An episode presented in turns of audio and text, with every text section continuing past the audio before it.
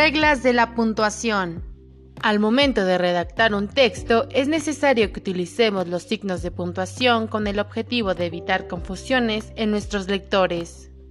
Los signos de puntuación son parte de la comunicación escrita y de manera similar al discurso oral. Los mensajes que escribimos deben de contar con ciertas reglas que nos permitan hacer una separación coherente entre las ideas.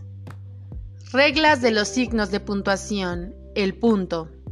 El punto es el signo de puntuación que se utiliza para indicar el final de un enunciado, de un texto o de un párrafo. Los puntos tienen dos reglas principales que deben respetarse en cualquier tipo de texto o mensaje escrito. Número 1. La letra inicial de la palabra que aparezca después del punto se escribe con mayúscula. Número 2. Los puntos nunca son empleados después de un enunciado interrogativo o exclamativo. Punto y seguido. De manera formal, podemos decir que el punto y seguido se escribe cuando al final de una oración le sigue una segunda sobre el mismo renglón. El uso principal de un punto y seguido es hacer una breve pausa entre dos ideas que desarrollan el contenido de un mismo tema. Punto y aparte. Para organizar las ideas dentro de un texto utilizamos los párrafos. Ya hemos explicado anteriormente que los párrafos son unidades independientes entre sí. Cada párrafo es utilizado para exponer puntos de vista, argumentos o información diferente entre sí. Punto final.